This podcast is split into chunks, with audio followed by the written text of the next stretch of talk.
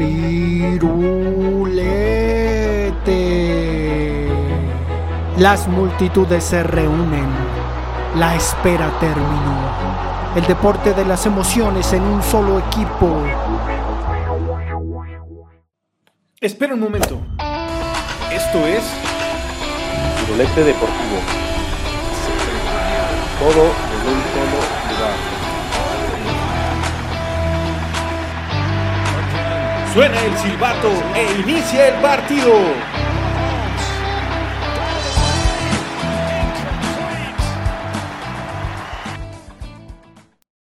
Bienvenidos a este segundo, ¿no? Segundo capítulo de, Firulete Deportivo, este, este pues renovado programa que, que hacemos hablando de, de, todos los deportes. Les presento a Alejandro. ¿Cómo estás, Alejandro? Bien, muy bien, aquí a la expectativa, esperando que este sea un muy buen capítulo. Y también tenemos a Víctor. ¿Cómo estás, Víctor? Hola, ¿qué tal? Muy bien, muchas gracias. Saludos a todos, a la audiencia. Y vamos a continuar. Pues por ahí Alejandro dice que a la expectativa, porque pues en la agenda en primer lugar tenemos a los Pumas, ¿no, Alejandro? ¿Qué tal? ¿Cómo ves estas dos jornadas de los Pumas? ¿Les crees o no les crees?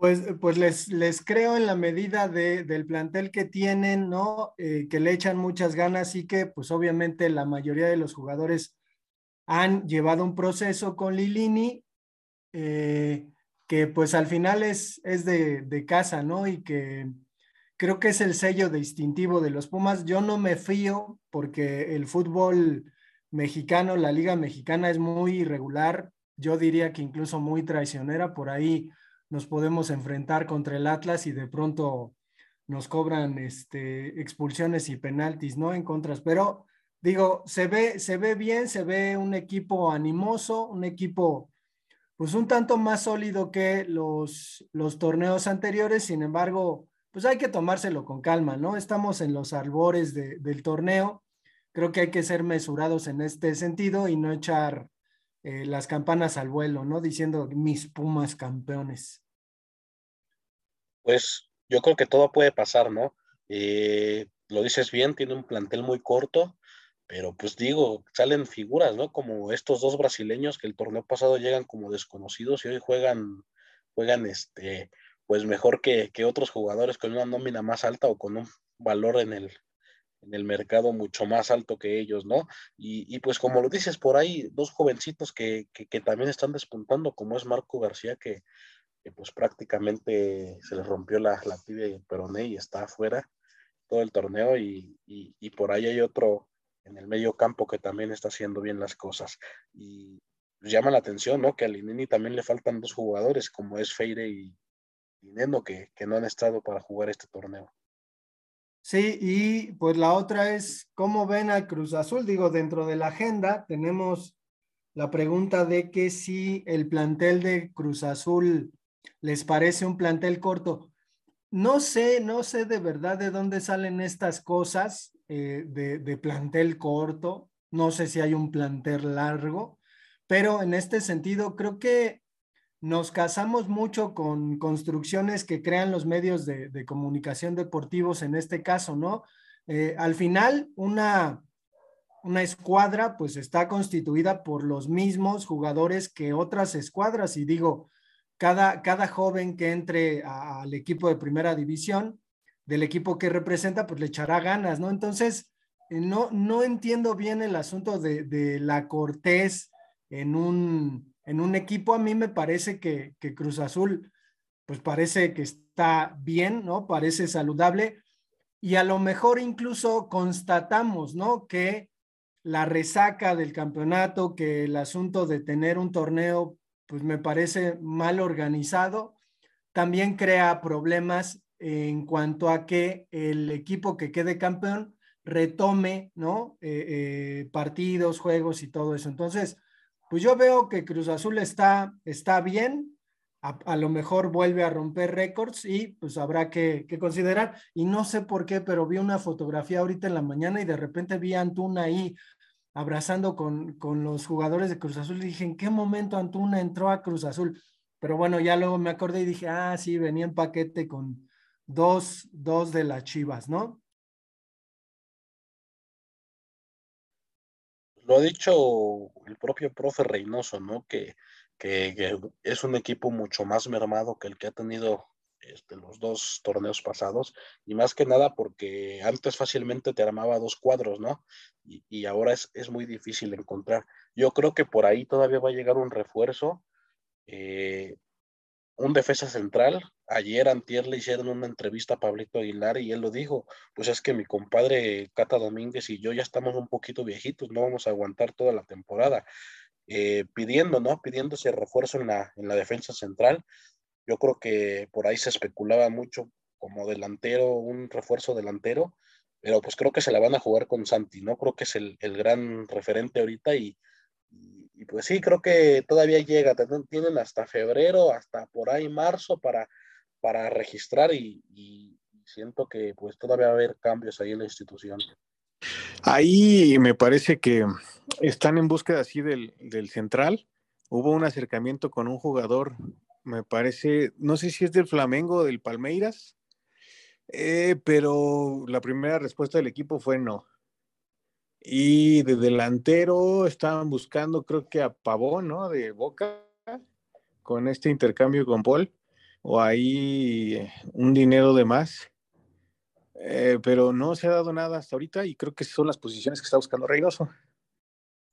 Pues creo quedó claro, ¿no? En este torneo lo que le pasó a la América con su fichaje del Colo Colo. Eh, a veces los clubes sudamericanos te juegan mal, te quedan mal, ¿no? Buscan el, beneficio económico. Por ahí se habló de, que Nicolás Díaz del Mazatlán, ¿no? Un jovencito chileno de 23, 24 años podría llegar a, a Cruz Azul también. Y siguiendo con lo de la jornada 2, ¿qué opinan de estas chivas? ¿Qué opinan ahora con sus fallas técnicas y errores en la defensiva que existieron y pues desgraciadamente pierde, ¿no? Ante Pachuca, un 2-1. Al final con un penal logran meter un gol. Pero los errores en defensiva con Tiva, con Ponce, con el mismo Budiño, que tú dirías que son errores infantiles, que no quieren jugar, ¿qué creen que es la situación? Porque una semana juegan como si fueran los supercampeones y la siguiente semana juegan como si fueran eh, la liga llanera.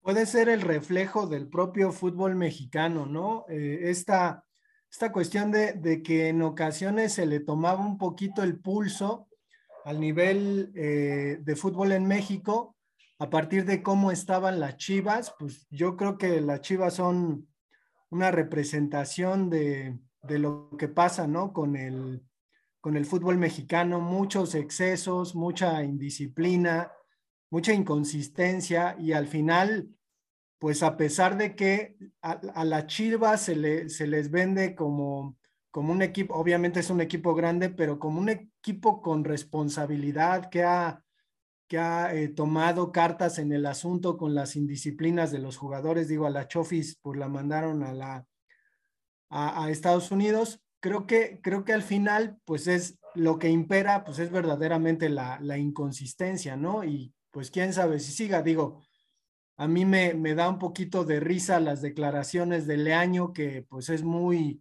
enjundioso, ¿no? Y muy verbilocuente, pero pues del dicho al hecho hay mucho trecho, ¿no? De, de eso a que las chivas jueguen bien cada semana y que gusten, pues está difícil y el asunto es que lo vemos, ¿no? ¿Para qué anda diciendo que nada, que él va a ganar cosas grandes y se va a ir a Europa y va a ganar cosas grandes? Si no lo puede demostrar con un equipo que no, no sé qué, qué suceda o qué, qué les parezca que suceda, pero pues a veces el relajo termina, ¿no? Con, con los equipos y con la fama de los equipos. Digo, a, a las Chivas se lo están llevando entre las patas, ¿no? Entonces, no sé ustedes cómo vean pues lo interno, ¿no? Dentro del equipo. Sí, es que digo, no es lo mismo ganarle al Mazatlán que ganarle a un equipo bien dirigido como es el Pachuca, ¿no? Que, que me sorprende tanto esta nueva cara que le dio el técnico Almada.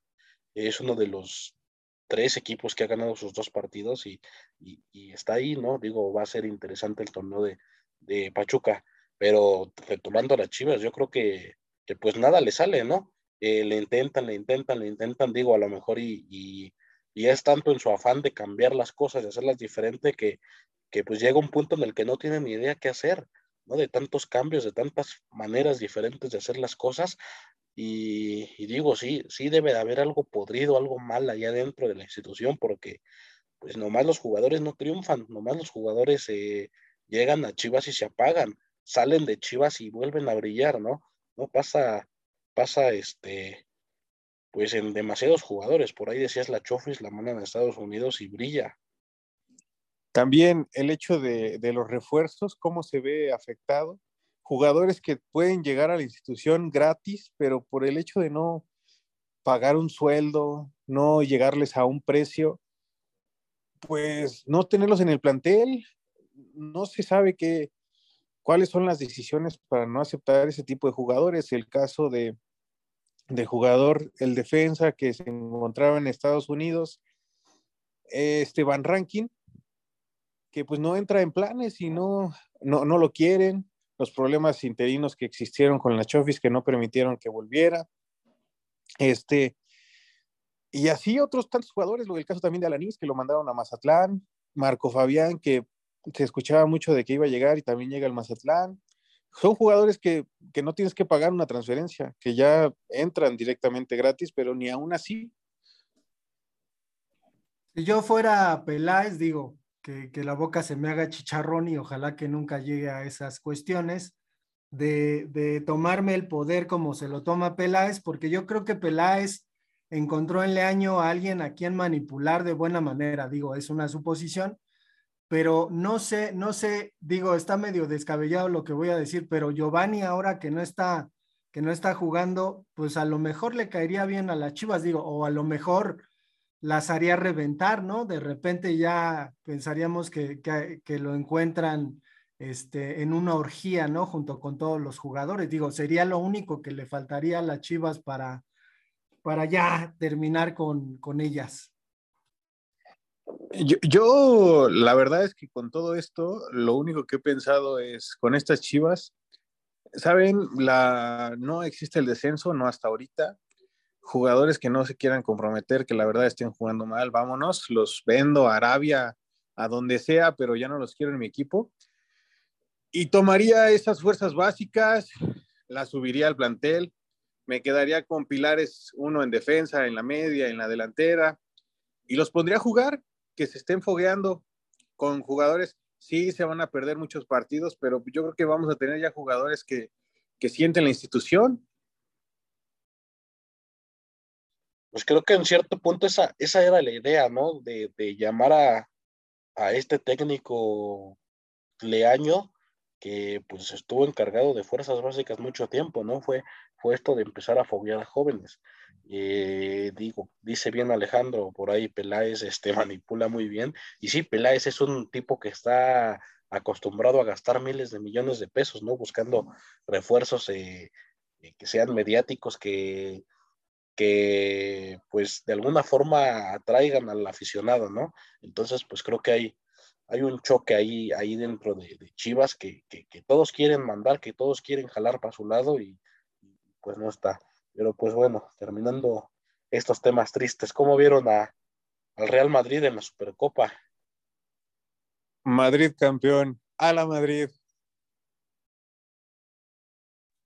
Sí, pues, pues si no es el Madrid, ¿quién más, no? Por ahí el, el Atlético nunca se vio y, y, y digo, creo que es una buena temporada para que el Madrid recupere ese, ese protagonismo, tanto protagonismo tanto en, en España como pues a nivel Europa, ¿no? A Ancelotti lo que le falta ganar con el Real Madrid es eso, la liga. Yo creo que va en buen camino. Se acaban de ganar la Supercopa con el Atlético de Bilbao, un Atlético de Bilbao que eliminó al, al Barcelona y pues ahí está en la pelea. El Barcelona yo creo que lo que está peleando en esta temporada es entrar a puestos de Champions porque pues hasta ahorita está, está fuera. Por ahí hizo mucha polémica, ¿no? Que el partido se haya desarrollado ahí en el, en el King Fahd Stadium de, de en Arabia Saudita. Eh, ¿cómo, ¿Cómo ven estas, estas nuevas modalidades de jugar las Supercopas, de jugar partidos importantes en, en Medio Oriente? Pues antes, eh, este tipo de juegos, digo, no, no Supercopa, porque ahora se dan cuenta, ¿no? De que tiene cierto atractivo este, este tipo de partidos y pues se los llevan a donde los pueden pagar.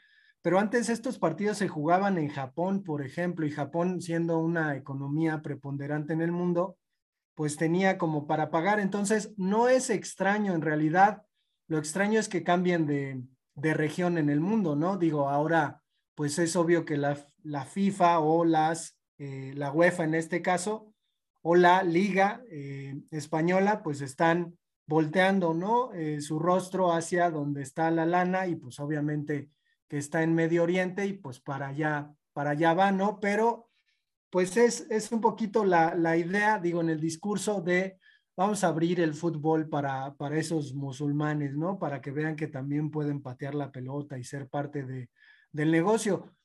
Pues sí, ¿no? Y, creo que desde hace mucho tiempo son parte del negocio, solo que ahora pues se les toma mucho más en cuenta porque eh, ofrecen mucho más dinero y pues ahí está, ¿no? Hasta, hasta su mundial van a tener este año. Entonces, creo que es hasta orgánico, ¿no? El asunto de que las cosas sucedan así. No sé si, si en algún momento la Champions se termine eh, realizando la final eh, en alguna de esas regiones del mundo, que yo no, a mí no me sorprendería nada si eso ocurriera.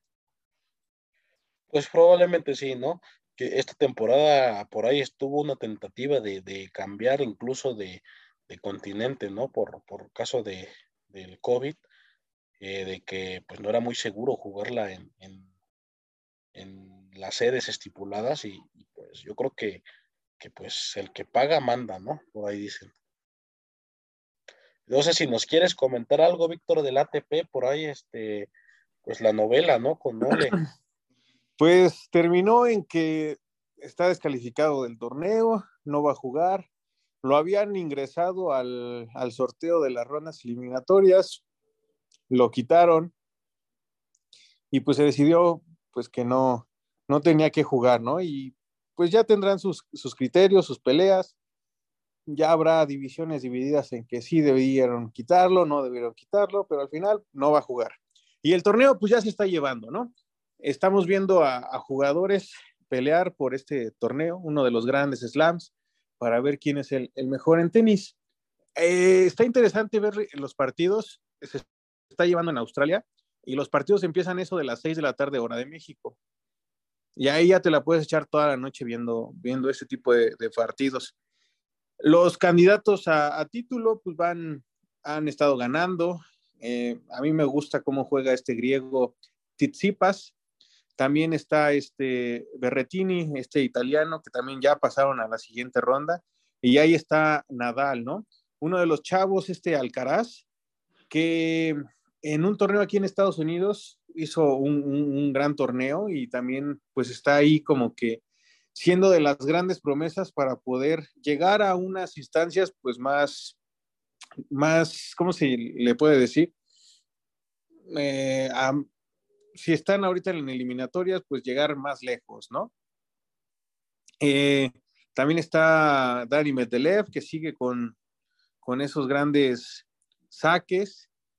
Y pues ahí está, vamos a ver cómo se desarrolla este torneo para ver quiénes son los, pues realmente los finalistas y para ver quién es el campeón pues, del, Open de Australia. Pues yo creo que, por ahí sí, sí, sí se llevó un poco, un poco de atención esta novela y, pues digo, esperemos si no le siga quitando más, más mérito a, los, a los tenistas, pues que en realidad están compitiendo, ¿no? Y que, y que pues en realidad es un, es un magno evento y pues la, la mejor de las suertes a cada uno de ellos. Si alguien tiene oportunidad, hoy a las 9 juega Tizipas, este griego contra Baez, a las 9 de la noche. Este es griego contra argentino. Ok, si tienen ahí oportunidad, véanlo, pues para que se den una idea de, cómo juega este, este chavo. Pues, ya, ya si quieren ver al, virtual campeón, al que todos piensan que será campeón, a Daniel Medelev, pues jugará, pero hasta las 2 de la mañana con eh, Kirgios pues por ahí hay que agendarlo, ¿no? A ver qué, qué dividendo saca uno de, ese. Y, y, pues siguen, ¿no? Las, las finales divisionales de la NFL. Eh, por ahí no sé, no sé si, si sea un poco sorpresiva la eliminación de los Cowboys, no sé cómo vean, que, que también un, un, buen juego hicieron los, los 49. Eh, digo, viene sabrosa esta parte, ¿no? De la temporada ya con, con el Super Bowl a la vuelta de la esquina. Pues sí, yo, yo con el entusiasmo con el que nos comentó Víctor que le iba a los vaqueros, dije, pues a lo mejor traen buena cosa y van a ganar, pero no es, ¿no? Yo, yo seguí sobre todo el juego de los Bills contra, eh, contra los Patriotas, ¿no? Que digo, en México como que hubo un furor de que después de, de los vaqueros, pues ya todo el mundo le iba a los Patriotas y que se arrastran a los Patriotas bien gacho, ¿no? Ni las manitas metieron. Digo, creo que, que los Bills llevaban siete, siete ofensivas y las siete las habían convertido. Entonces, digo, me, me pareció muy extraño que los Patriotas, teniendo el historial que tienen, pues no hayan metido las manitas. Y por otro lado, los Bucaneros contra las Águilas, que pues ganaron los Bucaneros como se esperaba, pero pues estamos, estamos viendo eh, al, al, mejor coreback de todos los tiempos, ¿no? Que es, es grande de edad y sigue dando eh, batalla. Digo, hay, hay ahí la referencia, ¿no? Por ejemplo, de Joe Montana, que jugaba en los 49 y que pues era el histórico, ¿no? Coreback que resolvía los partidos pero él ya veterano se fue a los jefes de Kansas y pues de plano no, no pudo, ¿no? No pudo, este, no pudo levantar al equipo. Y, en este caso, pues sí, sí es así. No sé, no sé cómo hayan visto los demás juegos y sobre todo, pues ya las instancias en las que están, que serían como los, ¿qué? Octavos de final, por decirlo de una, de una manera futbolera. Sí, ahorita están en cuartos de final, por así decirlo. Y yo creo que todos los partidos fueron arrolladores, eh, respectivamente. Quizá el más cerrado fue el de los vaqueros. La verdad, los vaqueros jugaron mal, jugaron pésimo y son, tienen esa,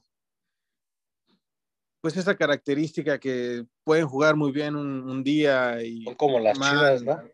Exactamente, eh, igualitos. y, pues tenían mucha esperanza en Prescott. Y no, eh, esa intercepción que tuvo, digo, también Garópolo tuvo intercepción, pero no, no generaba ninguna jugada a la ofensiva, mientras que los San Francisco 49ers estuvieron atacando, estuvieron bien. Sí, al final le pusieron eh, emoción con esa intercepción, pero no, no llegaron a más. Y al final, cuando quedaba un segundo, deciden los árbitros terminar el partido, ¿no? No sé si vieron ese partido que, que, en la última jugada quieren, quieren hacerla y quedaba un segundo y se acaba el reloj y deciden terminarlo, ¿no? Cerca de, de para anotar y poder alcanzar a San Francisco, pero al final se pierde y, qué bueno para, para que se pongan ahora sí en sintonía y saber qué es lo que les, les hace falta. Quizá un coreback más experimentado, ya sabrán ellos qué decidir. Y el jugador mexicano ya entra a la plantilla esta siguiente temporada y esperemos verlo jugar en la zona defensiva, este Isaac Alarcón. No sé si lo ubiquen. ¿Para qué equipo va, Víctor? Ah, para los vaqueros. Ah, perfecto, pues, pues a ver ahí vamos a tener un, un paisano más. Este, pues, ¿quién les gusta, no? Para para las finales divisionales y, por ende, ¿quién, ¿quién clasificaría el Super Bowl? A mí me gusta Bills, están jugando la verdad bien. Contra Patriotas eh, no era un, una pared, no era algo donde podríamos ver el nivel, pero, pero Bills sabemos que, que son ofensivos, arrolladores. Patriotas, lo malo que tuvo es un inexperimentado quarterback, Mac Jones, eh, que tiene virtudes, lo van a saber trabajar, pero ahorita no era el momento. Tenemos a Bills con Josh Allen yo creo que toda su ofensiva van a dar, van a dar una grande pelea contra Kansas, que tenemos a Patrick Mahomes. Va a ser un partido que yo creo que van a ser como 90 puntos entre los dos. Va a ser un partido de muchos puntos, yo pienso. y en la final veo a Bills. Yo creo que sí califican Bills. Y del otro lado estoy entre Green Bay y eh, Tampa, los Bucaneros. Entre Green Bay y Tampa va a ser la otra parte de la final. ¿Qué opinas tú, Alejandro? Pues a mí me gustaría un supertazón entre los Bills y Tampa Bay, eh, sobre todo porque los Bills, digo, tienen, tienen un historial ahí de cuatro supertazones perdidos al hilo, ¿no? Entonces, digo, ahora que estamos con estas, con estas temporadas en que equipos que, que tienen un historial negativo terminan llevándose el campeonato, pues por ahí me ilusionaría que los Bills, a, quien, a quienes yo veía en los años 90 y que consideraba mucho como un buen equipo, porque estaba ahí como coreback Jim Kelly, un, un, tipo que terminó además muriendo de cáncer desafortunadamente, pero pues me parecían siempre buenos equipos, pero de pronto se alentejaban así como los Bravos de Atlanta. Entonces yo, yo esperaría que se les hiciera justicia a esos Bills que siempre juegan en, en la nieve y ojalá que, que, ganen mis Bills. A ver si, si los Rams no nos dicen, espérate, sí, espérate, espérate. Sí, sí. La final, el Super Bowl va a ser en mi casa. Sí. A ver si no nos callan los Rams, pero ellos se enfrentan a los Bucaneros pues tampoco hay que pasar desapercibido ahí a Green Bay Packers, ¿no? Incluso puede ser un, uno de esos partidos de antaño, esos supertazones de, de Bills contra Green Bay, también hace mucho tiempo que, que no llega a esa instancia y, digo, para todo puede haber una sorpresa. Eh, pues ya para terminar, ¿no? Porque se nos viene el tiempo encima, eh, pues un poquito de NBA y, y, y, unos comentarios ahí de la Uf, UFC pues en NBA, primero, ¿cuál, cuál, a qué equipo le van? Para ir viendo cómo estamos en esta temporada. Pues yo, yo la obvia, digo, porque me tocó ver, ver a los toros de Chicago con Jordan, pues a los toros de Chicago, pero yo sé que pues no pintan mucho durante este tiempo. Pues, ¿qué crees que van de líderes de conferencia este? Órale. ¿Y, ¿Y tú, Jorge? Se le fue el internet. No sé qué onda. Yo creo que va a decir, no, pues mi equipo son este, los Pelicans, ¿no? O, o los Orlando Magic. Ese equipo de los Pelicans, ¿de qué existía? No, yo nunca los había escuchado. Son de Nueva Orleans. Creo que tenían otro nombre. Ah, creo. Sí, no, Pero no, sí, sí, ahí, ahí viajan un poquito. Bien, entonces tenemos a, la pelea estelar. Ahí este, vamos a ver si, si, uno de los dos se lleva la pelea por, por sumisión o knockout y no llegar a la, a la, decisión final. Es la pelea entre Enganú contra Gané, que es una pelea de campeonato, y le repito, Moreno contra Figueiredo, que igual es una pelea de campeonato. Son las peleas estelares. Antes de eso vamos a tener peleas, este, pues algunas que son demostrativas y parte de la cartelera antes de llegar a lo, a lo más bueno, ¿no? Pues lo mismo de siempre, ¿no? Eh, eh, peleadores abren, abren el show a la, a la cartelera principal como, como se da en el, en el box. Por ahí... Alej Alejandro ah. ya se fue. Sí, por ahí te dio un dato, ¿no? Por ahí se comía las uñas por, por dar el dato de Brandon Moreno. Pues que Brandon Moreno le va a mis Pumas, ¿no?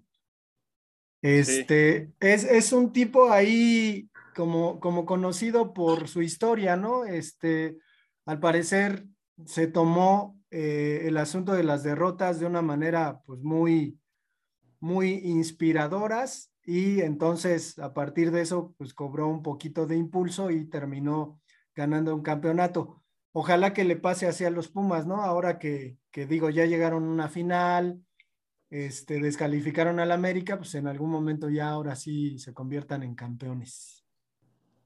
pues todo puede pasar, ¿no? Todo puede pasar. Este, nosotros nos despedimos. ¿Algo más que quieran agregar? Que nos vemos pronto. Nos escuchamos pronto más bien. Tenemos redes sociales como Firulete Podcast y un correo electrónico firulete de color azul arroba gmail.com. Síganos, nos vemos la próxima.